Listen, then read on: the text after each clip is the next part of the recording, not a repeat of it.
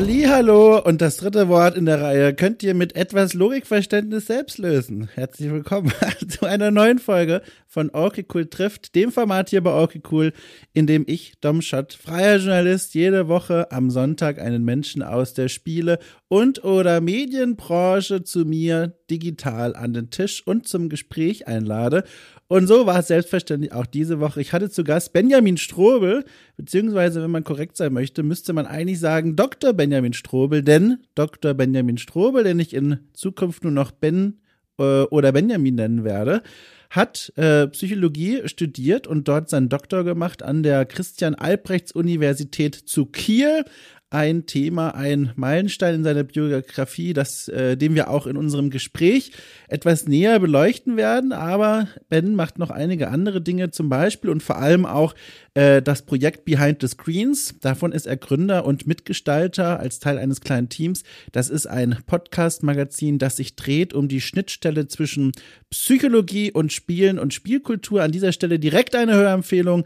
Äh, greift zu euren Handys, Smartphones, PCs oder lieben Nachbarinnen und Nachbarn und fragt, ob sie schon mal von Behind the Screens gehört haben. Wenn nicht, dann gerne mal reinjagen in die Suche und durchhören. Ein toller Podcast, der gerne noch mehr Aufmerksamkeit verdient und verdient hat. So, wir sprechen in unserem Gespräch über eine ganze Menge. Wir sprechen über eine Reihung von Themen. Ehrlich gesagt weiß ich gar nicht, wie ich das erklären soll.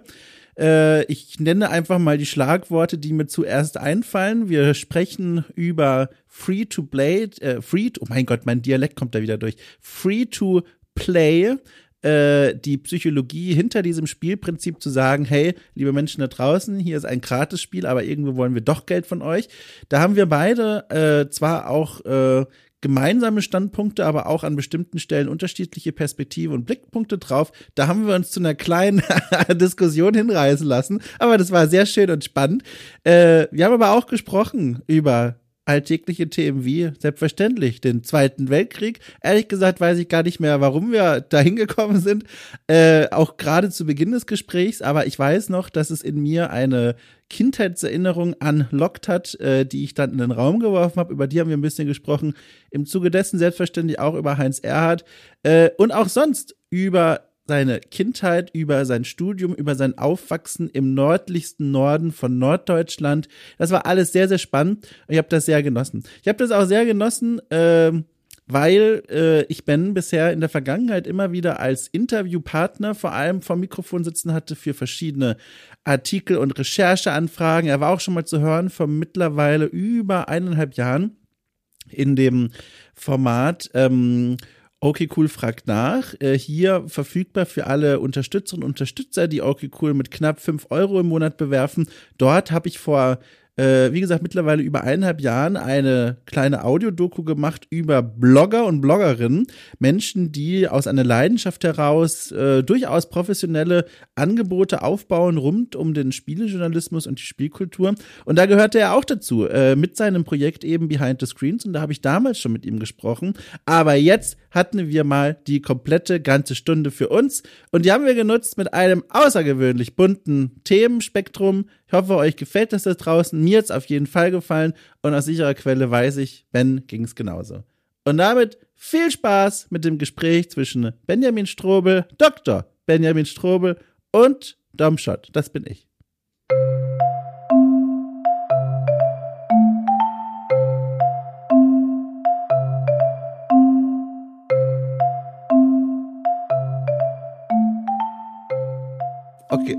Was denn? Ich hätte auch lossagen Ja. müssen, oder? Ist auch egal. Aber das ist ja egal, dafür schieben wir das jetzt zurecht. Meine größere Sorge ist ohnehin vielmehr, ob der Mobile Hotspot mitspielen wird. Das ist, glaube ich, die vorletzte Aufnahme, die jetzt passieren wird mit einem Mobile Hotspot. Es hat bisher immer noch ganz gut geklappt, einen Monat lang, mit kleineren Problemchen manchmal, aber du sagst einfach, sobald ich nicht mehr zu verstehen bin oder so. Warum bist du noch da? Ich höre gar nichts mehr.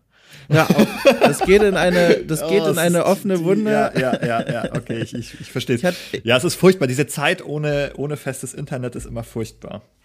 Wie weit ist der, dein Router von dir entfernt? Ist der im Blickbereich? Äh, ja, der ist, also es ist jetzt hier so ein Kallax-Regal dazwischen, aber dann Moment ist mal, direkt erstmal Kallax, das, ja. Moment, Moment, Kallax ist ja dieser Promi unter der Inneneinrichtung. Ich muss den trotzdem mal kurz googeln erstmal, um den kurz. Ja. Ah, ja, ja, okay. Ja, Den habe ich hier okay. als Raumtrenner. Der trennt hier meinen äh, Sofa-Fernsehbereich von meinem Arbeits-Schreibtischbereich. In, Ja. ähm, und das, äh, der ist aber eigentlich Luftlinie ganz nah. Und der ist auch direkt verkabelt mit dem PC.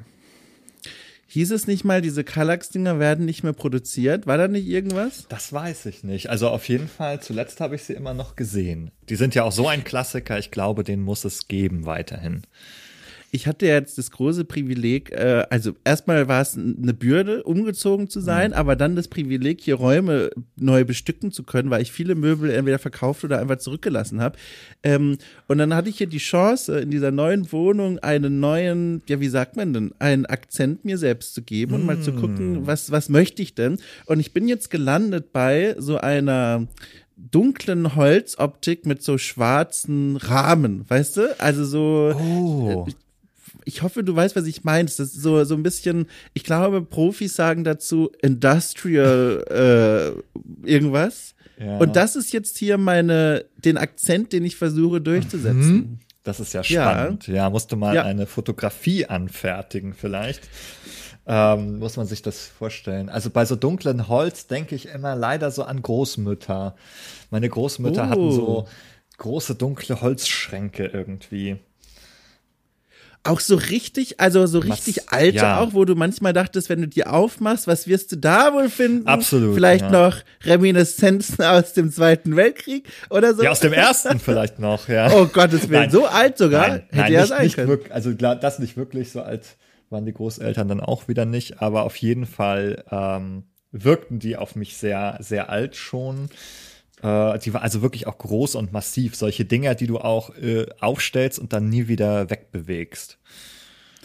Sag mal, hast du eigentlich mal mit deinen Großeltern über äh, Zweiten Weltkrieg und sowas gesprochen? War das mal irgendwie ein Thema? Ich habe da mal so drüber nachgedacht. Manchmal haben die so von sich aus was erzählt, aber nicht, dann doch nicht so richtig dieses äh, offene Gespräch gesucht. Also ich habe hier noch eine Großmutter, ähm, die erzählt auch ganz gerne, aber die spart irgendwie so ein bisschen diese Kriegsepisode so ein bisschen aus. Die erzählt immer ganz viel aus ihrer Kindheit, Jugend so, irgendwie aus der Klosterschule und solche Geschichten. Aber diese Kriegszeit wird da so ein bisschen ausgespart. Da weiß man dann nicht, ob man dran rühren soll. Ja, ja, muss hat ja auch immer, ich finde da, also ich habe jetzt niemanden mehr in meinem in meinem Umfeld, der da jetzt noch davon erzählen könnte, aber als die noch gelebt haben, war ich so, da war ich ja auch noch ein Kind, da war ich immer so hin und her gerissen zwischen dieser kindlichen Neugier, aber auch diesem, man merkt ja auch schon als Kind, das ist hier gerade schwierig für diese Person da abzutauchen. Und ich weiß noch, dass da ein Opa von mir, der hatte der hatte an einer Hand, ich glaube an der, warte mal, an der rechten Hand, glaube ich, nur noch zwei Finger.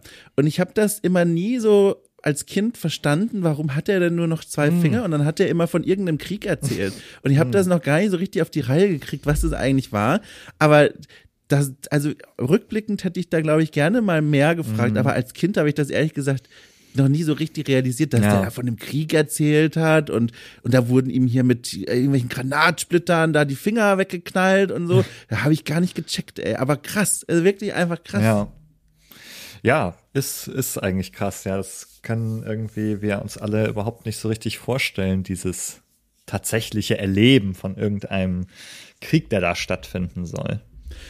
Stolperst du denn noch? Ich weiß ja gar nicht, wie diese Wohnsituation bei dir Hm. da ist im Familienhaus, aber stolperst du dann noch so manchmal, weiß ich nicht, jetzt zum Weihnachtlichen, man fährt nach Hause vielleicht und durchkramt irgendwelche Dachböden. Findest du dann noch so Überbleibsel oder Erinnerungsstücke aus dieser Zeit, so 1939 herum oder so bis Also, 45? wenn ich, also ich glaube, wenn ich bei meiner Mutter auf dem Dachboden kramen würde, dann könnte man da etwas finden.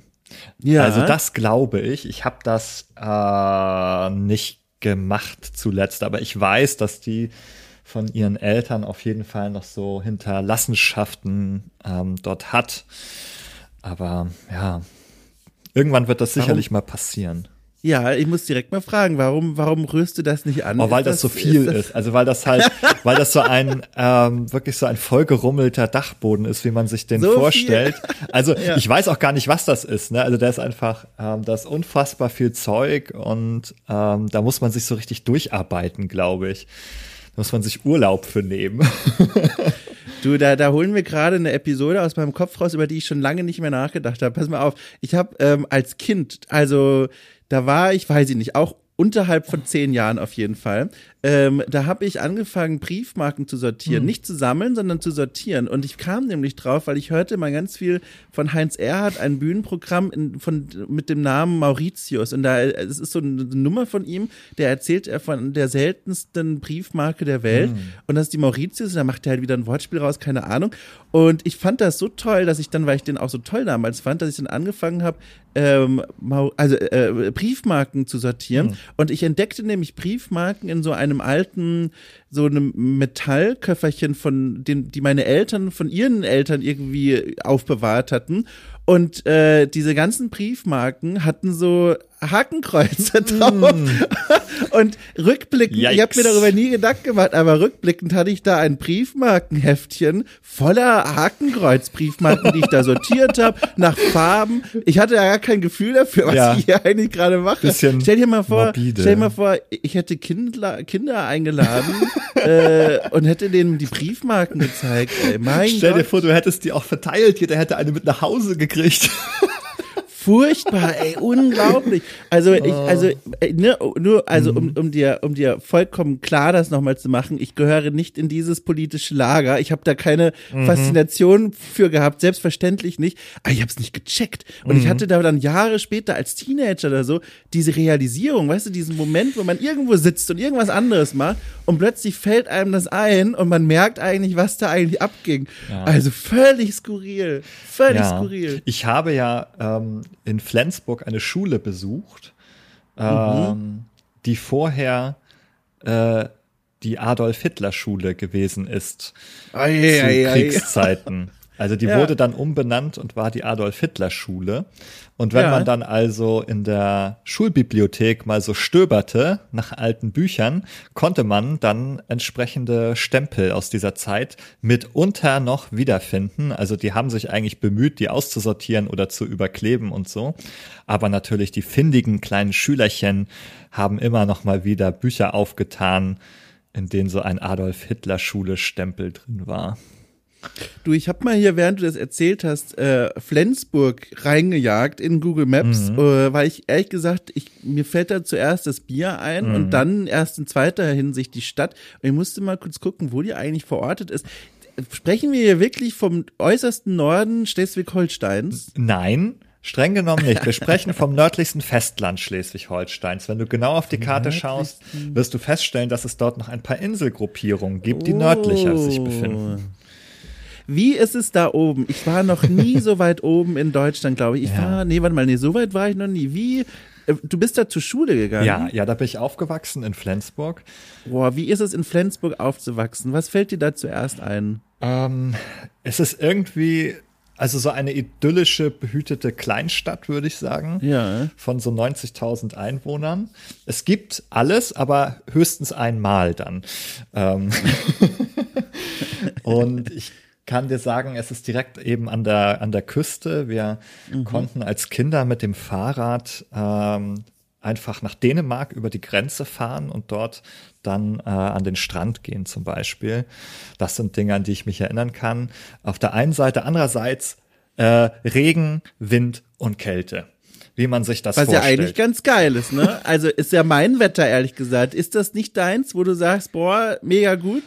Naja, kann das ja nicht anders, ne? Da ist man ja nur, so. da ist man ja nur mit aufgewachsen, ne? Ja. Flensburg, auch so ein Ort, den ich gerne mal besuchen möchte. Ist das ein, ein Besuch äh, wert, sagst du? Da kannst du mal ruhig hingehen? Ja, also ich glaube, das kann ich sogar ohne so falschen ähm, äh, Regionalpatriotismus sozusagen, kann ich das irgendwie sagen. Äh, Flensburg ist eine schöne Stadt. Ähm, es gibt viel schöne Altstadt noch. Äh, schöne äh, Gebäude mit so kleinen Gassen, die nach hinten führen, in denen man dann so kleine Cafés entdeckt und so. Und eben direkt am Wasser, dort kannst du dann äh, am, am Hafen entlang spazieren zum Beispiel. Ja. Und ich glaube, dass es auf jeden Fall aus dieser Perspektive schon so ein netter Besuch ist, so im Frühjahr oder Sommer bei 15 Grad und Regen. Ja. Wie ging das denn dann bei Flensburg für dich weiter? Warst du denn da, also reden wir hier von Grundschule oder reden wir von einer, von einer weiterführenden Schule? Ähm, also ich bin sowohl natürlich in der Grundschule gewesen in Flensburg ja. und dann auf der weiterführenden, also habe meine ja. ganze Kindheit und Jugend dort verbracht und die besagte äh, Schule, das war jetzt die weiterführende, das war das Gymnasium. Ähm, das ist die Adolf Hitler Schule dann zwischenzeitlich. Ah, ja, jetzt gewesen. kommt das alles zusammen. Sehr ja. gut. Und wo, wohin führte dich dann der nächste Sprung nach der Schule? Wie weit kommt man aus Flensburg raus, wenn man da so in diesem Idyll festgeknabbert ist? Ja, ja, festgeknabbert. Ich bin nicht so weit rausgekommen. Ich bin bis nach Kiel gegangen. Du bist ja auf deiner ah. Landkarte und dann siehst du, ja. Ähm, ich bin da also quasi von einer Hafenstadt zur nächstgelegenen, zur nächstgrößeren gezogen. Mhm. Fürs Studium, dem ich dann genau an. nach der genau nach der Schule habe ich noch Zivildienst gemacht, im Krankenhaus gearbeitet und dann ein Jahr später sozusagen bin ich dann in Kiel zum Studieren gewesen. Gab es jemals die Überlegung für dich zu sagen, ich möchte noch viel weiter weg? Also bei Kiel, du sagst dir selber, ne, das ist schon für eine große Katze nur ein Sprung. Ähm, warum relativ nah ran an Flensburg? War relativ nah. Also ich glaube, ich wäre niemals dort geblieben. Also ich musste schon raus aus der Stadt. Also ja, die war ja. mir einerseits dann zu klein. Man kannte wirklich schon alles. Da gab es nichts mehr zu entdecken. Ähm, und ich wollte auch nicht so nah, glaube ich, an der Familie bleiben. Also nicht, dass sie furchtbar gewesen wäre, aber man möchte sich dann irgendwie schon ja. so ein bisschen dem direkten Zugriff entziehen. Und mhm. es ist aber, da bin ich sozusagen sehr sozial orientiert auch gewesen. Es sind viele Freundinnen, Freunde sind nach Kiel zum Studieren gegangen und dann hat sich da nicht so eine große Frage gestellt, habe ich gedacht, jawohl, wir gehen zusammen dahin, wir studieren zusammen da und äh, so ist es gekommen ich wollte eigentlich, eigentlich wollte ich dieses Gespräch hier auch ganz anders anfangen. Also es war nicht geplant, dass ich dich über den Zweiten Weltkrieg ausfrage, sondern eigentlich wollte ich dich eine andere, aber ebenso sensible Frage äh, äh, entgegenwerfen. Aber weißt du was, das können wir jetzt verbinden. Wir können die sensible Frage verbinden gleich mit Kiel. Und zwar, ähm, warum fange ich denn jetzt an? Also ich fange mal vielleicht, weil jetzt dein Puls sicherlich sehr hoch geht, vielleicht sage ich dir zuerst die sensible oh. Frage. Also die sensible Frage ist gewesen. Huh. Wir schreiben mhm. gerade auf dem Kalender den, den 7.1., ja, volle Transparenz. Ist das für dich noch ein Tag, an dem man Leuten Prost Neuer sagen kann? Ist das noch okay oder bewegen wir uns damit an den Rand der gesellschaftlichen Ordnung? Also, das muss man differenziert betrachten, Herr Schott. Ja, bitte. Also möglichst Neujahrswünsche natürlich zügig nach Jahresbeginn, Mhm. Eigentlich mhm. nicht mehr über eine Woche nach Jahresbeginn, finde ich. Allerdings hat es eine Ausnahme und zwar, wenn man eben Leute äh, erstmal tatsächlich nicht sieht und eben auch vielleicht wie im beruflichen Kontext eben nicht sagt, ich schreibe dem jetzt noch mal eine Nachricht, so ganz privat, das macht man nicht. Und dann sieht man eben in beruflichen Kontexten zum Beispiel eben Leute erst zwei Wochen später. Ja. Und dann finde ich, darf man sich, wenn man sich das erste Mal sieht, auch dann noch frohes neues Jahr wünschen. Es gibt ja auch noch eine Variation, wie ich hoffe, du bist gut rübergekommen und so. Auch das finde ich ist eine Floskel, die kann man durchaus noch verwenden. Ich benutze die nach wie vor in meinen Mails an Menschen da draußen. Ich glaube, ich werde mir auch noch weiter eine Woche gönnen. Und jetzt hm. schlage ich von hier aus den Bogen zu Kiel, denn jetzt frage ich mich natürlich, Kiel als auch ja mittlerweile aktuell ein Wohnwort und Ort der Studienzeit äh, und Ort, wo die Freundeskreise sich be bewegen und aufhalten. War das die Stadt, in der du auch Silvester gefeiert hast oder bist du dafür wieder nach Flensburg zurückgegangen? Nein, äh, ich bin nicht nach Flensburg zurückgegangen. Ich habe tatsächlich Ach. hier in meinen eigenen Hallen, in meinem eigenen äh, Zimmer, in meiner eigenen Wohnung äh, mit ganz kleinem Kreise Silvester gefeiert so richtig im kleinen Kreis gemütlich. Bist du normalerweise ein Mensch, der sich sonst, wenn keine Pandemie wäre, hinausstützen würde ins Leben oder ist er sowieso dein, dein Wohlfühlumgebung für Silvester? Äh, die Wahrheit liegt dazwischen. Die Wohlfühlumgebung wäre, glaube ich, der große Freundeskreis gewesen. Also mit möglichst mm. vielen Freunden, aber dann immer noch bei irgendwem zu Hause. Ganz, nicht ganz in die freie Wildbahn sozusagen. Ähm, auch außerhalb Coronas, glaube ich nicht. Hast du denn, bist du denn einer dieser Menschen, die dann auch den, den, den Jahresumschwung nutzen, um sich irgendwie zu überlegen, Ziele, persönliche Ziele, berufliche Ziele fürs neue Jahr, ein Moment der Besinnung oder stolperst du einfach so in den ersten Reihen? Oh, ähm, also ich nehme das, glaube ich, nicht so gezielt wahr als ja. ähm, so, jetzt muss man sich mal auf den Hosenboden setzen und mal übers nächste Jahr philosophieren. Es ist eher ja. so, dass ich das Gefühl, es passiert von allein. Äh, das ist ein, sozusagen, man hat so einen rituellen Übergang von einem Jahr zum nächsten. Der ist eigentlich irgendwie bedeutungslos, aber wir laden den natürlich mit Bedeutung sehr stark auf durch die Silvesterrituale und ähnliches. Und dann finde ich, und hat man meistens eben Urlaubszeiten und ein bisschen Freizeit und sitzt also zwischen den Feiertagen äh, zum Beispiel zu Hause oder auch vielleicht ja bei der Familie.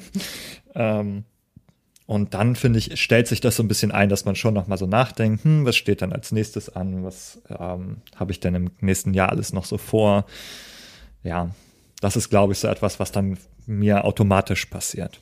Ja, aber wir sind nicht im Bereich von, du setzt dich dann hin und schreibst die Dinge auch auf, sondern es ist mehr so ein bedeutungsvoll aus dem Fenster sehen und mal so die letzten zwölf Monate durchgehen. Ja, ja, so bedeutungsvolles Senieren. Ich, ja, genau. ich, ich schaue also über die Weite des Meeres hier, über die Ostsee bis an den Horizont. Jetzt sind es doch mal ernst. Jetzt. nein, nein, aber ich denke da so drüber nach. Das kommt so von alleine irgendwie ja. so nebenher. Also da muss man sich dann auch gar nicht so gezielt hinsetzen. Aber es sind dann ja. so immer wieder so Episoden, wo man dann drüber nachdenkt und nächstes Jahr dies, nächstes Jahr das. Äh, ich schreibe das nicht auf. Ich setze da in dem Sinne nicht solche Ziele, aber ich habe so innerliche Orientierung, glaube ich. Ich hatte, ich habe da, also ich habe da auch was Besonderes erlebt.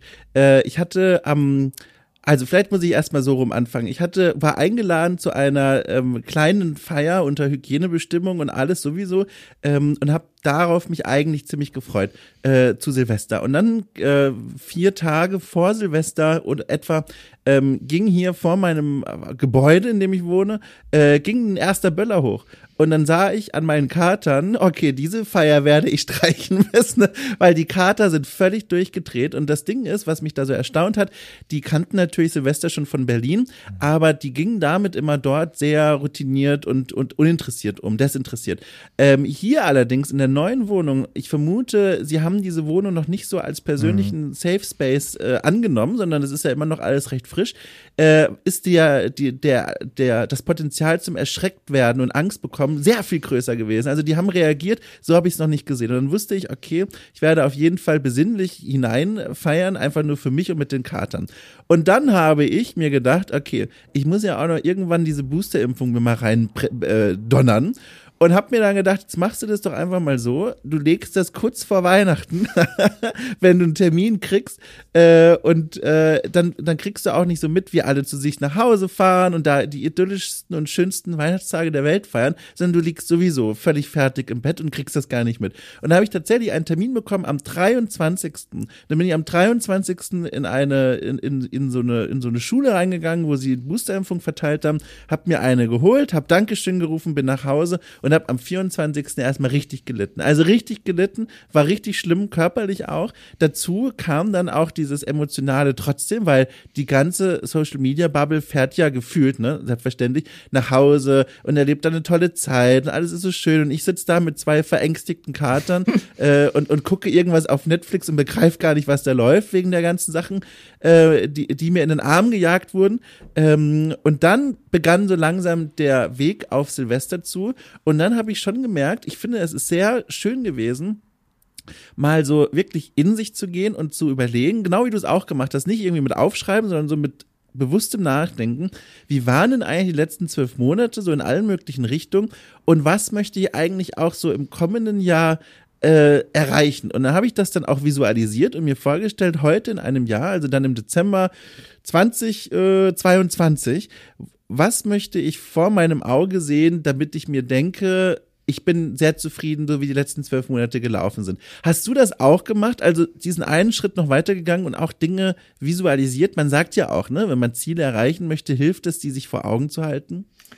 Tja, also ich weiß nicht, ob ich dazu ein wirklich so ein Bild entwickelt habe, wie ich dann mhm. äh, sozusagen irgendwo stehe und auf mein Werk blicke, aber ähm, schon so eine Vorstellung, so was ich am Ende des Jahres so ein bisschen gemacht haben möchte. Ja. Ja. Ähm, also ich habe sozusagen ja viel, auch letztes jetzt im vergangenen Jahr viel eigentlich Neues ähm, angeschoben mit äh, unserem Podcast mit Behind the Screens. Wir haben mhm. wirklich fast regelmäßig alle zwei Wochen äh, über Games und Psychologie gesprochen. Ähm, das war neu. Das war das erste Jahr, in dem wir das so regelmäßig gemacht haben. Äh, wir haben Hochschullehre gemacht, wir haben Psychologie für SpieleentwicklerInnen unterrichtet. Das war neu. Äh, das war eine ganz, ganz tolle und spannende Erfahrung. Und ähm, diese Hochschullehre zum Beispiel etwas, was ich irgendwie viel mehr gerne machen möchte, mit den, mit jungen Menschen, mit Studierenden in Kontakt sein. Ähm, einerseits von denen irgendwie was lernen, zum Beispiel über Spieleentwicklung ähm, und dann gemeinsam sozusagen über, über Psychologie sprechen. Das war irgendwie eine ganz, ganz tolle Erfahrung. Und das ist etwas, was ich ausbauen möchte, was ich mehr erleben möchte. Und das wünsche ich mir auf jeden Fall für dieses Jahr. Kannst du das mal noch ein bisschen näher erzählen? Weil ich glaube, das habe ich persönlich auch gar nicht mitbekommen. Also Psychologie für Spieleentwickler und Spieleentwicklerinnen unterrichtet. Mhm. Was hat es damit auf sich?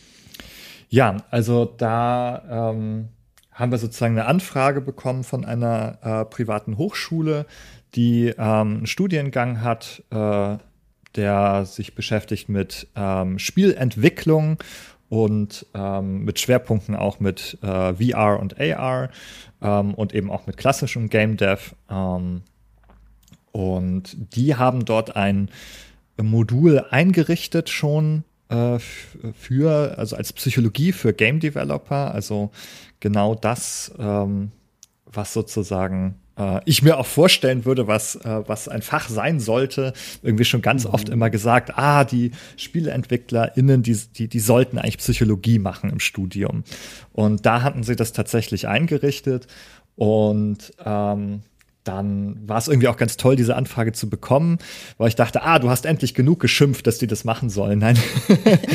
und nee, das war einfach ganz klasse. Das ist ähm, etwas, was ich sehr, sehr gerne machen würde. Und das waren aber sehr viele Stunden. Und so habe ich dann ähm, diese Anfrage mit in mein Team gebracht von Behind the Screens und wir haben diesen Lehrauftrag gemeinsam gemacht. Wir haben den sozusagen mhm. geteilt mhm. und ähm, zu dritt ähm, ganz viele Stunden, ähm, vor allem online, äh, mit den Studierenden über Games und Psychologie gesprochen. Was waren denn da so Themen des Seminars oder der einzelnen Sitzungen? Oh. Kannst du da mal so ein bisschen illustrieren? Weil ja. das klingt furchtbar spannend, aber auch noch sehr vage. Ja, also es ist ganz, das ist natürlich auch irgendwie ganz, ganz breit erstmal. Also es gibt natürlich da, sag ich mal, erstmal natürlich ganz viele Themen, die man, die man da machen kann. Äh, ein Klassiker ist zum Beispiel über Motivation zu sprechen. Mhm. Ähm, da geht es dann darum, warum sollen Leute überhaupt das Spiel spielen? Was hält sie bei der Stange auch, könnte man sagen. Was motiviert sie zum Weiterspielen? Und das hat dann auch ganz weitreichende ähm, äh, psychologische Aspekte wie Konditionierung, also Belohnungssysteme in Spiele einbauen, die verstärken dann das dein Verhalten in dem Sinne, dass du weiterspielst. Also es hat mir einmal Spaß gemacht ähm, und dann spiele ich das wieder, weil ich sozusagen mir wieder wünsche, dass es mir wieder Spaß machen wird. Ähm, und dann kommt man natürlich bis hin zu den Schattenseiten, wo es dann vielleicht um Computerspielabhängigkeit geht, wo halt diese Mechanismen so ungünstig bei jemandem äh, anschlagen, dass der vielleicht abhängig wird und sich vom Spielen nicht lösen kann. Und das wäre sozusagen die Bandbreite dieses Themas zum Beispiel. Und ähm, das ist so eins, aber wir haben ganz viel gemacht. Wir haben auch zum Beispiel über ähm, mentale Gesundheit gesprochen. Äh, das fanden wir halt wichtig. Wir haben da auch ausgewählt tatsächlich. Konnten wir, das war eine ganz, ganz große Chance, selber einfach die Schwerpunkte auch setzen in diesem Thema. Das fand ich sehr, sehr gut. Und dann habe ich eben auch Sachen, also oder wir haben Sachen gemeinsam ausgewählt, die wir auch für wichtig halten. Und da haben wir dann eben auch diesen, diesen Teil sozusagen, wie wirken sich dann Spiele oder verschiedene Aspekte vielleicht auch auf unsere Gesundheit aus. Ähm, das haben wir ein, äh, eingeplant Sitzung dazu gemacht. Was ich auch gemacht habe, ist zum Beispiel Designethik. Äh, wir haben jetzt auch gerade, mhm. also wo wir drüber sprechen, ist gerade unsere Podcast-Folge dazu auch erschienen zu Dark Patterns. Ähm, das sind sozusagen also Design-Elemente, die uns manipulieren sollen, die uns dazu verleiten sollen, äh, Geld auszugeben oder andere Sachen sozusagen zu tun, die eigentlich gegen unseren ursprünglichen Willen sind oder gegen unseren ähm, gegen unsere eigene Gesundheit auch gehen können. Und das habe ich auch im äh, Seminar gemacht mit den Studierenden. Ähm, Vielleicht einmal kurz dazu, weil das hat mir persönlich auch viel Spaß gemacht. Also ich habe den halt mhm. so erzählt, so äh, was sind Dark Patterns, was gibt es? Hier zum Beispiel Währungssysteme. Ne? Also da wird dein Geld im Spiel in, in drei verschiedene Währungen umgerechnet und du weißt gar nicht mehr. Äh, 27 äh, oder 30 Kristalle kosten irgendwie 2,99 und dann weißt du gar nicht, ah, das ist noch zu einfach zu rechnen. 450 Kristalle für 1,99, dann weißt du gar nicht, was ein Kristall, ein einzelner jetzt eigentlich wert ist und das, ne, man verliert dann den Bezug dazu zum Beispiel. Mhm. Oder ähm, einfach auch Leute frustrieren, irgendwie ihnen ähm, Werbebanner vorsetzen und dann sagen, oh, bist du genervt von der Werbung? Hier zahl doch einen Euro, dann ist sie weg. auch perfide, auch ein Spieldesign, das total grindy ist, äh, überall Levelgrenzen hat ähm, und dann äh, für 10 Euro einen XP-Pass anbieten, der die Erfahrung verdoppelt. Äh, mhm. Assassin's Creed Odyssey heißt dieses Spiel. Ja. Mhm. Ähm, all solche Sachen. Leute sind erstmal frustriert. Du kannst dieses Spiel sozusagen, du kannst nicht die Story-Mission durchspielen. Ähm, dafür kriegst du zu wenig Erfahrung. Du musst dann entweder grinden mit Nebenaufgaben oder ähm, du musst halt dann so einen Pass kaufen der dir mehr XP gibt. Naja, und dann habe ich gesagt, das ist alles verboten. Also ich verbiete euch all diese Sachen und ihr sollt mir ein Spiel pitchen, ähm, ein, ein Free-to-Play-Spiel, das Geld verdient, aber ohne solche Sachen ohne solche Dark Patterns. Kam da was bei rum? Weil das würde mich ja interessieren, weil da sitzen ja, also da könnten ja auch durchaus Leute zu diesem Seminar sitzen und sagen, okay, schön und gut auf einer ethischen Ebene, ich verstehe, was er sagt, aber all die Spiele, die du genannt hast und die das einsetzen, die sind ja auch kommerziell erfolgreich. Also die Frustration scheint äh, da zu sein für die Kundinnen und Kunden, aber am Ende stimmt die Banküberweisung dann doch. Da könnte man sie dann fragen als Zuhörer oder Zuhörerin, was will er denn da vorne? Das funktioniert doch.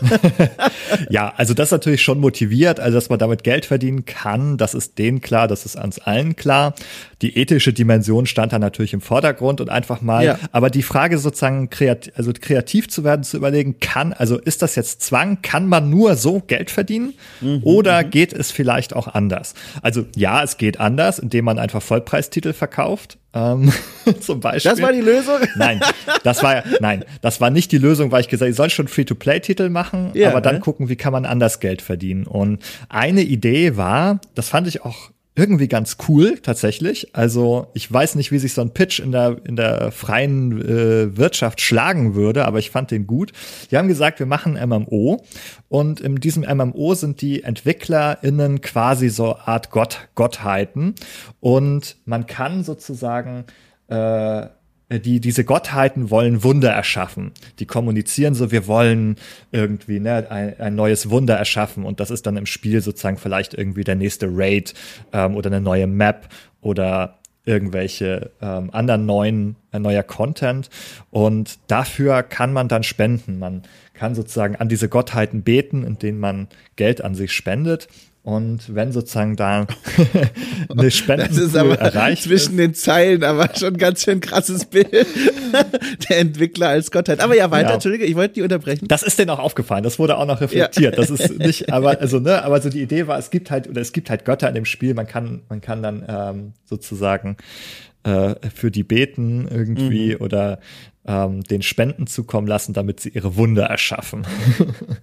und wenn dann Spendenziel erreicht wird, das ist also quasi wie Kickstarter oder, oder Patreon oder sowas, was so spendenfinanziert ist. Und wenn genug zusammenkommt, dann wird auch neuer Content ähm, daraus generiert. Ach, das ist ja, das ist ja wirklich interessant. Hast du noch eine Idee? Ich finde das ja total faszinierend, Karl. Also ich muss sagen, die anderen Vorschläge waren we weniger kreativ. Also das war jetzt sozusagen wirklich das Leuchtturmprojekt. Ja, dort. dann, dann gib doch mal gerne noch einen, einen Turm ohne Leuchten. Das würde mich wirklich interessieren, was es da noch so gab. Ja, also ein, eine Gruppe hatte ähm, also sich auch ein, ein Hero-Shooter überlegt, also aus der mhm. Richtung Overwatch sollte das sein, ähm, nach einem ähnlichen Konzept. Allerdings, ähm, oder, oder auch League, oder wie bei League of Legends das ist sozusagen, also das ist jetzt MOBA, okay, aber wo so neue Figuren nachgeliefert werden. Und die hatten sich mhm. überlegt, ja, wir wollen eigentlich nicht, dass man die kaufen muss, sozusagen irgendwie, ähm, sondern man hat auch eine Möglichkeit irgendwie, ähm, wenn die neu sind, kann man die halt erspielen oder kaufen. Ähm, und wenn die dann sozusagen nicht mehr neu sind, dann bekommt man die irgendwie später halt gratis dazu, mhm. sozusagen. Mhm. Also man versucht sozusagen irgendwie diesen Druck, diesen Kaufdruck ein bisschen zu reduzieren bei den Leuten sozusagen. Also ähm, die Idee ist da, also zwar natürlich schon einen Kauf anzubieten, aber nicht so ein starken manipulativen Druck anzuhängen. Ja. So wie, ah, okay, du kannst den ergrinden, wenn du 100 Stunden Zeit hast, kein Problem. ähm, ja, das halt nicht, sondern halt versuchen, das wieder ein bisschen, sag ich mal, vertretbarer zu gestalten.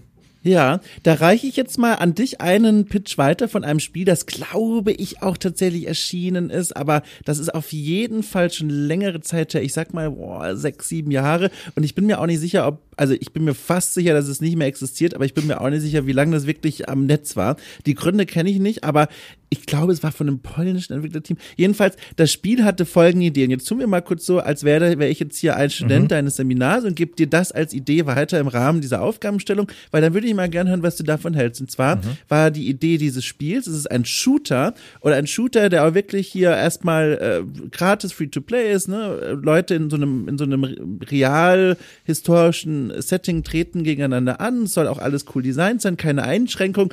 Und das Einzige, wo ein, eine Verbindungsstelle ist, quasi vom Spiel zum Geldbeutel der Leute, äh, ist die Munition. Sie müssen nämlich für Munition echtes Geld zahlen. Also für Magazine, für Ammo-Packs, damit die wirklich schießen können, müssen sie Geld investieren für die Munition. Was hältst denn du davon? Ähm, furchtbar. Ja? also ja, absolut furchtbar. Ähm, also ich meine, das, also das ist ja das Kernprinzip eines Shooters ist ja Schießen. Und ja. es ist, als ob du sagst, hier, kostenloses Mario und Springen kostet einen Euro. ähm, ja, das ist ja dann eine Frage vielleicht der Bepreisung. Vielleicht ist ein Euro als ja. Sprung zu teuer, aber wenn du so Mini-Beträge nimmst, also ich bin auch also selber ehrlich gesagt, ja, na, weiß ich nicht. Also ich habe da auch, glaube ich, noch gar keine eigene Meinung dazu, muss ich gestehen. Ich habe das jetzt kam mir nur so spontan wieder in den Kopf, aber ich finde die Idee im ersten Schritt erstmal faszinierend drüber nachzudenken. Ja, faszinierend, um Geld zu verdienen. Also ist offenbar ja nicht aufgegangen für die. Ähm, ja, also, ohne Gewehr, aber vielleicht ist es auch gerade der ja. erfolgreichste osteuropäische Shooter äh, und ich habe den einfach nur aus den Augen verloren. Also ich finde es, also auf einer gewissen Ebene finde ich es interessant natürlich, sozusagen ja. irgendwie, als ein interessantes Experiment, aber ich glaube sozusagen, es ist doch, also ist es halt in dem Sinne sehr ausbeuterisch, weil du kannst ja sozusagen ähm, das Spiel nicht sinnvoll spielen, ohne ähm, dann immer wieder Geld dafür auszugeben. Ne? Ja. Also es ist ja auch wieder wiederkehrend. Also es ist nicht, dass ich sage, ich entscheide mich dafür, dass ich einen, zum Beispiel einen Skin kaufen möchte und wenn ich es nicht tue, dann spiele ich halt ohne den Skin weiter, sondern das ist halt so, ja, die Waffe ist leer, und wenn du mhm. weiterspielen willst, musst du investieren. Das ist genauso wie bei Mobile Games, wo ähm, du so ein Energielevel hast. Das kennst du vielleicht. Und dann kann man eine bestimmte Anzahl an Aktionen äh, in dem Spiel durchführen und dann ist deine mhm. Energie erschöpft. Und dann musst du einen Tag warten und kannst am nächsten Tag weiterspielen. Oder du sagst, ich bezahle jetzt Geld, um meine Energie wieder aufzuladen, um weiterzuspielen. Und das ist halt eine, eine Taktik, die eben auch auf Frustration fußt. Also du kriegst eine negative Verstärkung, du wirst frustriert äh, weil du nicht weiterspielen kannst. Und du kannst diese Frustration dann ähm, aufheben, indem du äh, eben zu deinem Geldbeutel greifst. Und ja. Ähm, ja, das ist sozusagen das Manipulative daran. Leute werden frustriert, können nicht weiterspielen, außer sie bezahlen. Ich habe ein einziges äh, Free-to-Play-Spiel in meinem Inventar, sage ich mal, das ich seit 2009 äh, fast täglich spiele. Und zwar ist es tatsächlich das berühmte League of Legends, das Ding, äh, was so zu den erfolgreichsten Spielen dieser Art überhaupt gehört. Und dort habe ich auch wirklich schon viel Geld im Laufe der Jahre für vor allem so Charakterkostümchen ausgegeben, weil das Spiel selbst natürlich gratis, aber man kann dann da vor allem die Champions neu einkleiden. Und das ist ein ein MOBA, das, ähm, also ein, einfach ein Spiel, das ähm, das auf so einem hohen Qualitätsniveau mittlerweile äh, die eigenen Dienste anbietet, also von Updates und Patches bis hin zum Balancing im Spiel selbst und der gesamten auch grafischen Präsentation und den, den neuen Inhalten, die regelmäßig kommen, dass ich als, als Kunde das tatsächlich ohne ein schlechtes Gefühl mache. Ich kaufe mir jetzt auch mhm. nicht täglich irgendwas, aber wenn ich es tue, dann denke ich mir dabei auch, okay, klar, ist jetzt ein bisschen doof, dass ich dafür jetzt irgendwie, weiß ich nicht, fünf Euro raushaue, aber die Entwickler, die, die unterhalten mich hier auch wirklich gut mit diesem Spiel seit über elf Jahren und da fühle ich mich auch nicht schlecht dabei. Und für mich persönlich, wenn ich mich so umgucke in der Welt der Free-to-Play-Spiele, ist das eigentlich der Idealzustand, wenn du den mal erreicht hast als Entwicklerteam. Wenn die Leute sagen, ab und zu gebe ich was aus, aber ich fühle mich damit auch nicht schlecht, weil ich weiß, die Qualität stimmt hier eigentlich. Mhm. Das ist allerdings die, die Basistechnik hinter Free-to-Play sozusagen. Das ist die Basis. Ja und ich sag, ich nenne es Manipulationsstrategie. Äh, also du hast natürlich recht, nicht alle Spiele sind gut, einige sind nicht so gut. Und dann ist man vielleicht auch etwas weniger gewillt, dafür noch Geld auszugeben. Vorher weiß man es nicht. Aber wenn es kostenlos ist, dann gibst du der Sache auf jeden Fall erstmal eine Chance. Also du stellst dir quasi vor, es, ist, es kommt jemand in der Fußgängerzone auf, äh, vorbei und drückt dir ein Buch in die Hand, sagt, das schenke ich mhm. dir. Äh, und dann unterhaltet ihr euch und dann wird geredet und geredet und ähm, irgendwann kommt dann auch eine Frage nach einer Spende sozusagen. Und ähm, das ist eine ganz, ganz beliebte Manipulationsstrategie sozusagen, äh, wenn es zum Beispiel eben darum geht, dass man etwas verkaufen möchte oder Spenden sammelt, ist, Leuten erst ein kleines Geschenk zu geben. Ähm, das Prinzip dahinter heißt Reziprozität äh, in der Psychologie und Soziologie und das fußt darauf, dass Menschen ähm, grundsätzlich dazu geneigt sind, wenn sie etwas bekommen, haben sie einen Impuls, dass sie auch was zurückgeben wollen. Also so eine gewisse Fairness herzustellen, so eine Art Tauschgeschäft. Mhm. Und es geht nicht nur sozusagen, du willst nicht nur was bekommen, wenn du was gegeben hast, sondern du möchtest auch was zurückgeben, wenn du etwas bekommen hast. Das ist relativ universell, das findet man in allen Kulturen. Und so funktioniert Free-to-Play auch. Das, was du gesagt hast, das haben mir, als ich auf Twitter gefragt habe, fast alle gesagt. Ähm, die haben mir, die Entwickler haben ja auch ein gutes Spiel gemacht. Da habe ich so und so viele Stunden gespielt und es hat mir Spaß gemacht. So und so viele Jahre, so und so viele Stunden. Und das war ja auch gut. Und andere Spiele kosten auch Geld und deswegen gebe ich denen jetzt was. also, das ist genau das Prinzip. Du hast das Gefühl, oh, ich habe ja auch echt was bekommen. Die haben das ja auch gut gemacht. Und ähm, mir hat das ja auch Spaß gemacht. Und so viele Stunden und andere Sachen kosten auch Geld. Jetzt ist es doch auch, gebe ich doch auch gerne mal was. Aber ich frage mich gerade, ob das wirklich so was Schlechtes ist, weil ich meine, was äh, ich, man kann es ja auch zum einen Manipulation nennen, wobei ich finde, das ist ein Wort, das kann man in vielen Kontexten nehmen, weil das so ein Wort ist, auf so vieles erstmal anwendbar ist, als wenn etwas manipuliert. Ähm, aber auf der anderen Seite, man kann es auch äh, framen, sage ich mal, als Anerkennung, weil ich meine, es geht doch hier nicht darum, zumindest ist das nicht mein Blick auf die Welt, äh, den Entwicklern möglichst lange ein Findchen zu schlagen und da kostenlos mich an dieses Spiel ranzusaugen, sondern wenn man ein bisschen reflektiert drüber nachdenkt, weiß man ja, da sitzt ein Entwicklerteam dran und die müssen ja auch irgendwie ihr Geld verdienen. Und wenn ich jetzt seit elf Jahren jeden Tag stundenlang damit wirklich gute Unterhaltung bekomme, warum soll ich dann nicht sagen, okay, ich kaufe mir jetzt einen Skin, weil ich auch einfach weiß, dass ich damit auch bezahle für eine Leistung, die ich wertschätze. Okay. Weißt du? Mhm. Also mir erschließt sich noch nicht so richtig warum das jetzt ein negativer Kontext ist. Ja, also erstmal vorweg sozusagen, also ich würde es nicht übermäßig verteufeln. Ich glaube immer noch, wenn wir im Bereich uns sozusagen von Dark Patterns bewegen, von Manipulationsstrategien, mhm. ist das sozusagen ein Teil, der sozusagen am wenigsten schlimm ist, der jetzt nicht, also nicht zur übelsten Sorte zählt. Ja. Also das auf jeden Fall. Aber man muss sich, finde ich, schon vergegenwärtigen, das ist von Anfang an, ist es so kalkuliert. Ja, ähm, das ist klar. Das ja. ist, also das ist sozusagen, also das Geschenk Free-to-Play ist sozusagen in dem Sinne unehrlich. Also die ähm, sozusagen zu sagen, das ist kostenlos, ist eigentlich ähm, insofern ist es dann eine Lüge, wenn man weiß, dass man damit später Geld verdienen will. Also es ist sozusagen, es, es kommt sozusagen mit Strings attached immer. Ja, jetzt kannst du aber ganz ehrlich, sagen, das äh, weiß man. Ganz, ja. ja. genau, ich wollte nämlich gerade sagen, weil es ist ja, also wer setzt sich denn da ins Internet rein und sagt, ach guck mal, da haben sie vergessen, ein Preisschild dran zu machen, kostet dann wohl nix. also es ist doch klar, dass irgendwo dann wieder was erwirtschaftet werden muss. Mhm. Ja genau, das ist ja auch das perfide daran, das funktioniert. Ja also diese Mechanismen funktionieren auch dann, wenn du halt weißt, wie sie laufen. Ja. Das ist ja noch, das ist ja eigentlich noch perfider deshalb, weil es, es ist quasi ähm, immun dagegen, durchschaut zu werden.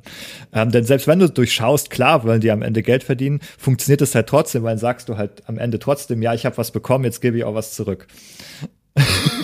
also, aber das, ja. ja. aber das ganze System, das du so beschreibst, das geht ja immer von dieser Annahme aus, als Grundannahme. In dem Moment, wenn du Geld als Spieler, Spielerin für ein Free-to-Play-Spiel äh, bezahlst, hast du verloren im Sinne, du wurdest erfolgreich manipuliert. Aber bei dieser Grundannahme gehe ich schon gar nicht mit. Also das ist mehr, also äh, ich, wie gesagt, bei mir ist das auch ganz stark ähm, konnotiert als ein, ich durfte mir hier das alles mal angucken, gratis, ich habe nichts bezahlt und aus irgendeinem Grund sage ich jetzt, okay, ich entscheide mich bewusst dafür, nicht wegen einer frustrierenden Spielgrenze, das ist was anderes. Mhm. Das, was du beschrieben hast, da bin ich auch voll bei dir. Äh, ich darf nicht weiterspielen, muss einen Tag warten, das ist was ganz anderes. Aber hier, ich kann ja grenzenlos spielen. Es gibt ja nicht wie bei World of Warships oder so eine Premium-Zeit oder so, sondern ich kann den ganzen Tag fucking League of Legends spielen. So, da gibt niemand, der dann sagt, du hast ein Zeitlimit ausgeschöpft. Und dass ich dann irgendwann sage, so, jetzt kaufe ich meinem Champion ein Kleidchen für fünf Euro und denke mir, das ist auch voll in Ordnung, die sollen jetzt mal ruhig, so wie in der Kirche, meine kleine Spende bekommen, dass ich hier im Warmen sitzen dürfte.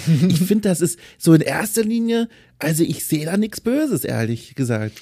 Ja, also das ist die Frage, ob man jetzt sagt, dass es böse ist. Also die ja. Bewertung kann man sozusagen ja noch separat vornehmen, aber es ist wobei Dark Pattern kein neutrales ja, Wort das ist. Das stimmt. Nee, eigentlich ist es auch, eigentlich ist es auch so, aber zumindest ähm, ja, beim Dark Pattern stimmt es. Bei der Manipulation, ja, ja, ja auch. Also man kann sich zumindest vergegenwärtigen, dass es sozusagen ähm, erstmal einkalkuliert ist. Und das ist ja. eben auch, also es spricht ja auch in, also die einzelne Entscheidung überhaupt nicht die Agency ab. Also niemand sagt, das hast du nicht selber ja. entschieden, sozusagen in dem Moment. Natürlich hast du sozusagen da eine bewusste Entscheidung ein Stück weit getroffen.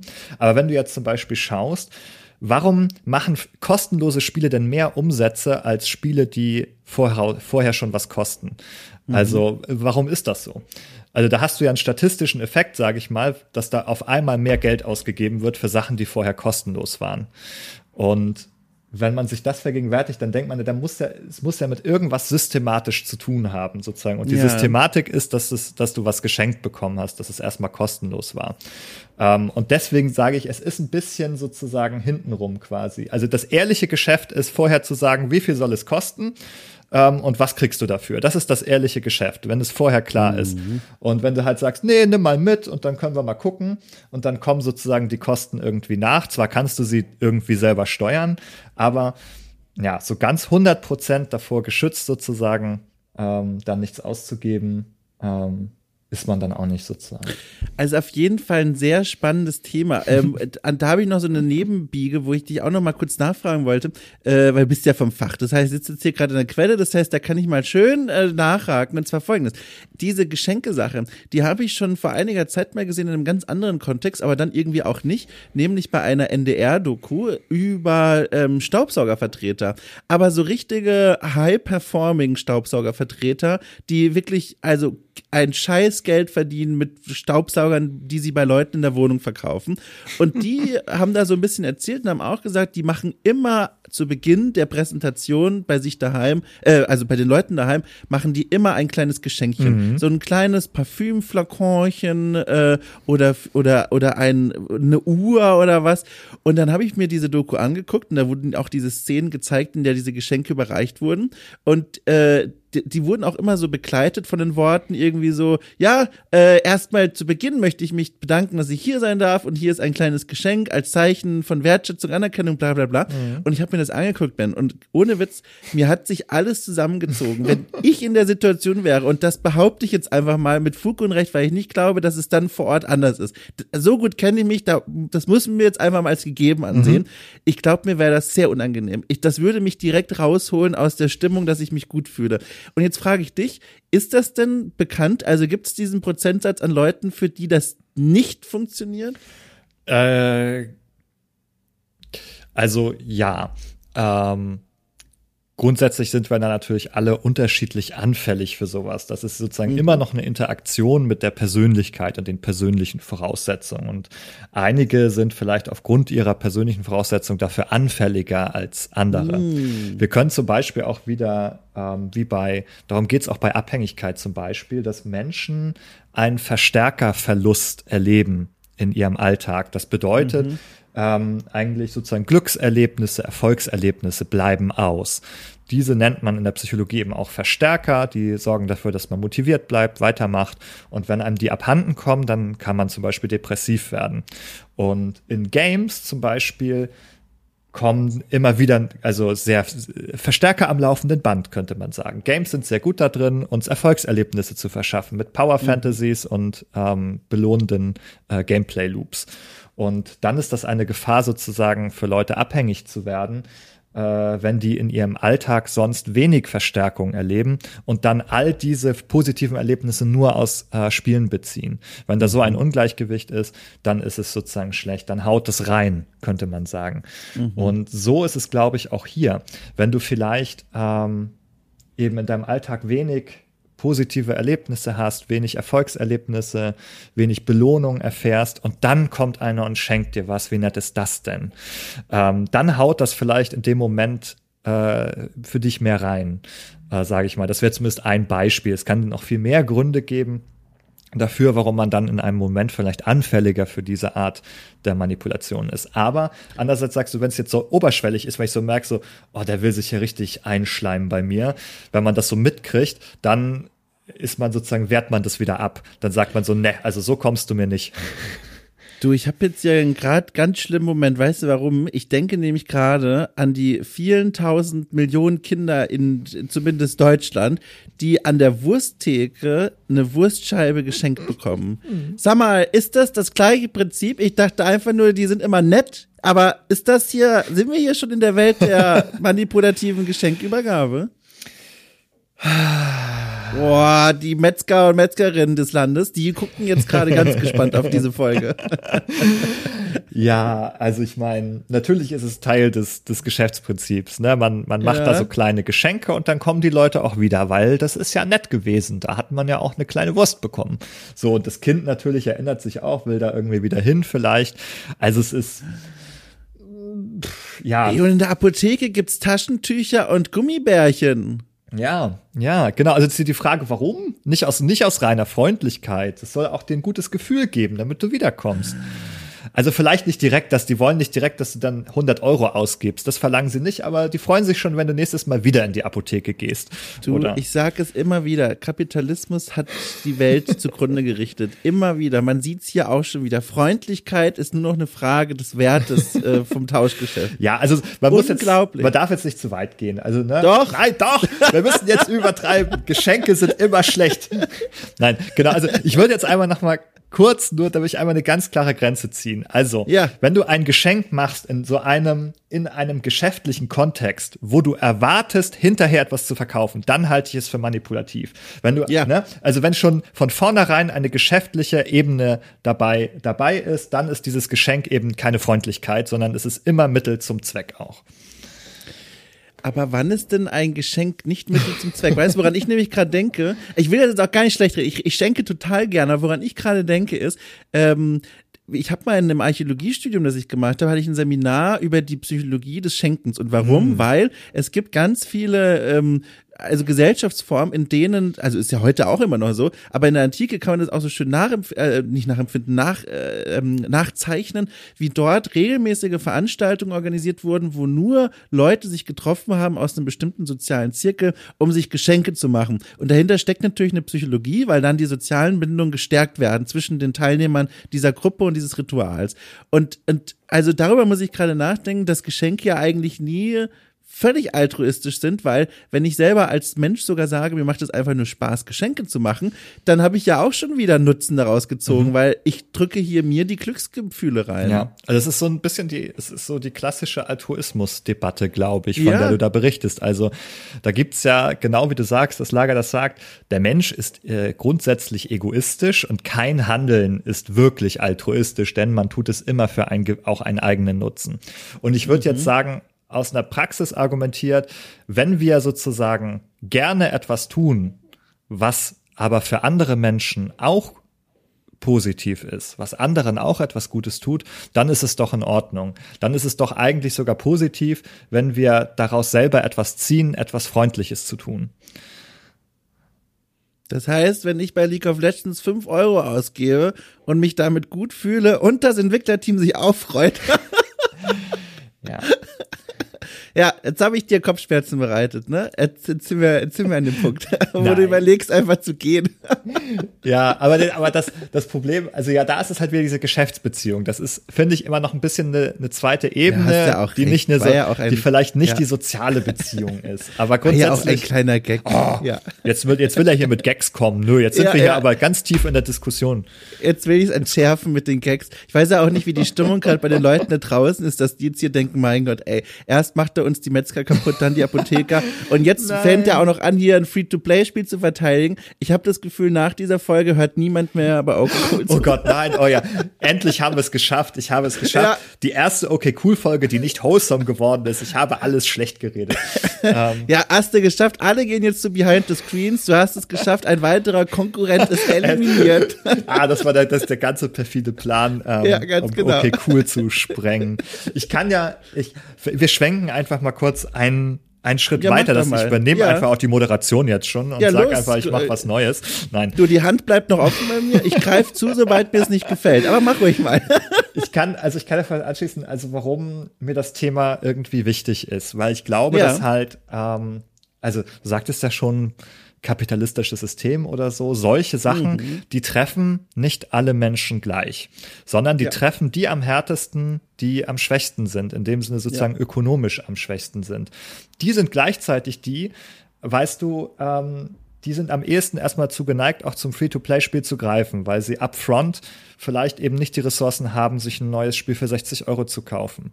Sondern die greifen natürlich dann erstmal zum Free-to-Play-Spiel und werden hinten raus vielleicht dann mehr abgezockt, mhm. als wenn sie einfach einen Einmalpreis irgendwo ausgegeben äh, haben. Und da habe ich sozusagen so ein bisschen ähm, die Bauchschmerzen dabei, wo, also ja. da kommen diese Bauchschmerzen ein bisschen her. Das ist nicht so, dass wir alle sozusagen da gleiche en, neutrale Entscheidung drüber treffen, denn einige haben vielleicht sozusagen da stärkere Konsequenzen draus auch als, als andere. Ja, mit dem Kontext ist es natürlich tatsächlich auch nochmal eine andere Diskussion, die man da führen kann. Aber vielleicht gehen wir mal von dort nochmal einen kurzen Schritt zurück, nämlich nochmal in Richtung deiner eigenen Biografie, weil das ist was, was ich mich eh schon die ganze Zeit gefragt habe. Und jetzt frage ich das einfach mal noch gegen Ende unseres Gesprächs. Ähm, wie kam das denn eigentlich überhaupt zustande, dass du im Laufe deines Studiums wahrscheinlich, nehme ich einfach mal an, angefangen hast, die, das Studium der Psychologie und all dem so zu verbinden mit deiner, nehme ich jetzt einfach mal an, weil es wäre wäre auch Quatsch, wenn es nicht so wäre, Faszination und Begeisterung für digitale Spiele. Wie kam diese Verknotung eigentlich zustande? Ja, da kann ich ja auch noch mal Werbung machen für deine eigene Episode über verschiedene Blogprojekte, wo wir schon mal Richtig, über Behind the ja. Screens gesprochen haben. Da habe ich, glaube ich, schon äh, auf jeden Fall meine kleine Antwort dazu gegeben, aber wir können das ja auf jeden Fall ja noch mal ein bisschen auserzählen. Bitte, ähm, bitte. Ich habe, also ich kann sagen, ich habe ganz, ganz große Vorbehalte gehabt, sozusagen überhaupt ähm, das zu machen. Also ich habe mich ähm, so gefragt, so äh, ja, Psychologie studiert oder ich studiere Psychologie, okay, da habe ich eine fachliche Expertise, aber Spiele, ähm, da habe ich ja gar kein Zertifikat für. Niemand hat mir eine Urkunde ausgestellt, kann, kann Spiele. Ähm, weißt du, du kriegst, wenn du studierst, kriegst mhm. du halt dein Diplom, dein Masterzeugnis oder irgendwas, und dann kannst du immer beweisen, hier, Leute, ich hab's gemacht, hier kann ich es euch zeigen. Und das war für mich sozusagen irgendwie total schwierig, ähm, dieser Gedanke so, wie kann ich, ich kann ja gar nicht meine, meine Kenntnisse über Spiele vielleicht nachweisen. Vielleicht ähm, da bin ich ja dann gar kein echter Experte vielleicht oder ähm, ist es jetzt irgendwie anmaßend zu glauben, ich könne mich damit jetzt auch noch auskennen irgendwie mhm. und äh, fand das total äh, schwierig auch und es kam auch hinzu, ich verbinde das nochmal, jetzt kommt nochmal Biografie Teil 2 auch mit dem anderen Aspekt. Ich komme zum Beispiel aus, sag ich mal, so einer Arbeiterfamilie. Ähm, mhm. kein Akademikerhaushalt, wo man viel über solche Dinge vielleicht lernt, ähm, über Studium und äh, Berufswahl und ähm, wie man bei Bewerbungen taktisch vorgeht oder so, keine Ahnung. Ähm, Und da habe ich, glaube ich, einfach viele Unsicherheiten wirklich über diese Dinge gehabt. Die waren alle neu für mich. Meine Familie konnte mir sozusagen mit solchen Dingen nicht helfen. Ähm, mhm. Die haben das selber nicht durchgemacht. Die haben nicht studiert oder ähnliches. Und ähm, deswegen, glaube ich, stecken diese Themen sozusagen da irgendwie ähm, in mir drin, sozusagen sich um solche Themen Gedanken zu machen. Irgendwie, wie sind Leute ähm, unterschiedlich betroffen ähm, von Sachen, die voraussetzungsreich sind, die zum Beispiel finanziell oder kognitiv voraussetzungsreich sind, irgendwie ähm, sind Leute unterschiedlich betroffen. So, das ist das, das ist das eine. Ähm, das andere ist sozusagen, dass man eben deshalb auch einfach vielleicht eben unsicher ist, dass einem Kenntnisse fehlen, dass man da vielleicht jetzt auch nicht selbstbewusst äh, ist, erstmal das einfach zu sagen, okay, ich mache, ich mache das. Und das war eine ganz, ganz große, sage ich mal, innere Hürde für mich, ähm, ob ich das, also die Frage, darf ich, darf ich überhaupt über Spiele sprechen ähm, als Psychologe sozusagen? Das wirkt einerseits albern, wenn man das jetzt so sagt. Ähm, das kannst du ja sagen, ja klar, warum sollte man das denn nicht dürfen? Und mhm. guck mal, du hast doch auch ganz lange über Spiele schon geschrieben und dazu Sachen gemacht und so. Aber in diesen Momenten, wo ich das sozusagen für mich ähm, in Frage gestellt habe, darf ich das vielleicht irgendwie beruflich machen, war das sozusagen ganz, ganz ganz, ganz große Hürde erstmal. Und das, obwohl ich das total sinnig fand. Ne? Also ich finde, Spiele spielen oder auch Spiele herstellen, sie entwickeln, hat ganz, ganz viel mit Psychologie zu tun. Man ähm, stellt sich ja immer Menschen dabei vor, die das auch spielen. Und man muss Annahmen darüber machen, was macht den Menschen, die das spielen sollen, Spaß, warum machen sie das, äh, für wen mache ich dieses Spiel. Und da muss man eigentlich ganz viel darüber nachdenken, also über Menschen, wie sie funktionieren, ähm, wie sie unterschiedlich funktionieren und so weiter. Und deswegen ist eigentlich total naheliegend zu sagen, man betrachtet äh, psychologisch Spiele und deswegen finde ich es auch total naheliegend und, und wichtig, äh, das im äh, den Studierenden beizubringen, sozusagen diese Perspektive mitzugeben, psychologisches Wissen mitzugeben äh, über diese Sachen. Und deshalb denke ich, es ist ein sehr, eigentlich ein sehr naheliegender Weg, auch ähm, Spiele psychologisch zu betrachten.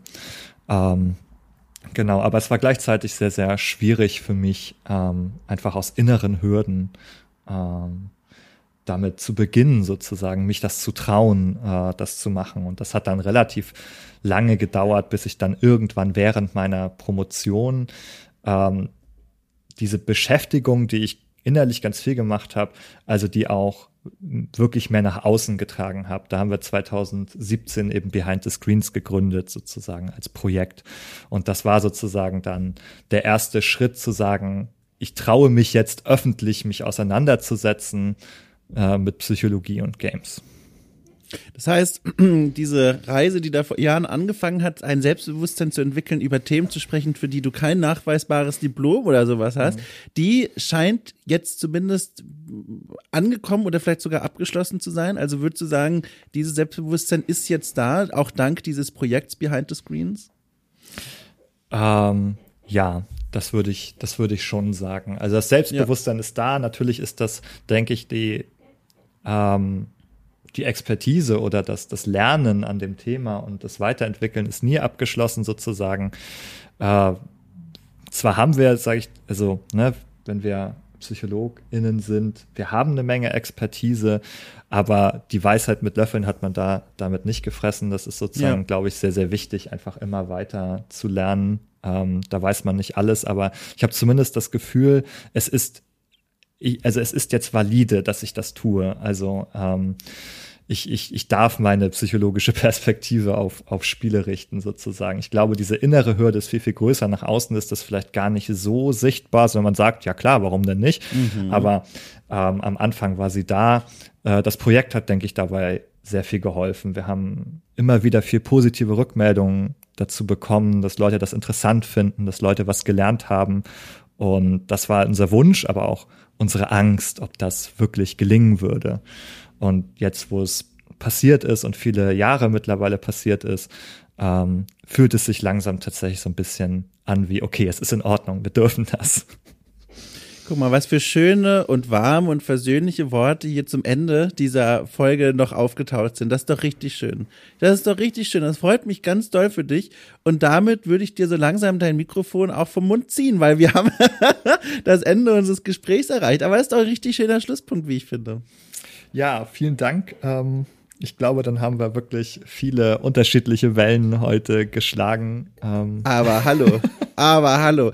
Also, da weiß ich noch gar nicht ehrlich gesagt, wie ich diese Folge zusammenfassen soll im, Beschreibungstext. Ja. Ähm, Wir haben im Zweiten Weltkrieg angefangen, weißt du das noch, vor einer Stunde? ja, ja, das muss man ja, ich weiß gar nicht, ob alle das dann wissen, die hier zuhören, das machst du ganz perfide. Du sagst gar nicht, dass es schon so richtig losgeht, sondern dann heißt es so, ja, wie war denn das Wetter und was hast du denn gerade so gemacht? Und auf einmal also ist man müssen, im Zweiten Weltkrieg. Wir müssen mal über dein Wording nachdenken. Perfide? Sag mal, was denn hier los? Das ist schon wieder Manipulationstechnik. Ja. Also, bevor jetzt wieder unsere gute oh. Beziehung oh. ruiniert ah. wird, äh, sage ich mal. Schnell, tschüss, nein, Stecker ziehen. Nein. Nein, nein, es war toll. Ich habe dich ja immer in Vergangenheit für, für Interviewanfragen schon für einige immer gehört und es waren dann immer sehr konzentrierte Gespräche und es war schön, jetzt einfach mal eine Stunde mit dir abzuhängen und mal zu gucken, wohin dieses Boot fährt, wenn man den Motor nicht anmacht.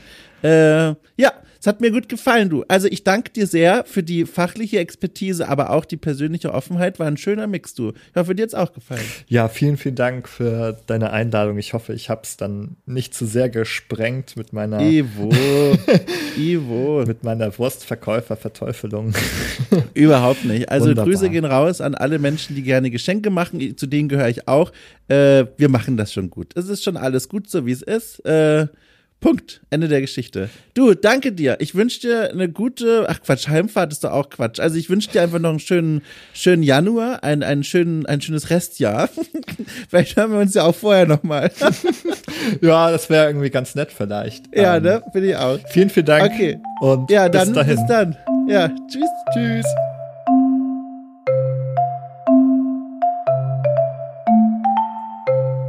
So, um in der Sprache des erfolgreichsten Franchises der ganzen Welt und Mittelerdes zu sprechen, äh, ein wildes Ende dieses Podcasts ist aufgetaucht. Wollen Sie es fangen? Ach, es wird auch nach über 100 Folgen äh, erreichen wir langsam so einen kritischen Punkt mit den Abmoderationen. Äh, fängt ja schon da an, dass ich gar nicht weiß, welcher Prozentsatz eigentlich hier hinten immer noch mithört. Das würde ich mal sehr gerne wissen. Äh, gerne Handzeichen vom Publikum, wer jetzt hier noch da war. Ansonsten äh, danke ich den noch anwesenden Personen für die Aufmerksamkeit, das Zuhören und auch sonst die Sternchenbewertung bei Spotify oder Apple Podcasts. Äh, und selbstverständlich auch die Recken und Reckinnen, die äh, bei Steady 5 Euro im Monat oder auch mehr einwerfen. Zum einen als Dank für meine Arbeit, zum anderen aber auch, um ranzukommen, ganz gierig an die verschiedenen Supporter-Formate, äh, die es jeden Freitag für euch gibt. Da niederregnet wie der warme Sommer äh, äh, Fluss, der sich ergießt aus dem Himmel und mit diesen Worten, die jeden Minnesänger aus dem 14. Jahrhundert in äh, schamvolles Röten versetzen würde, sage ich Tschüss und erlöse diese Abmoderation von ihrem Leid.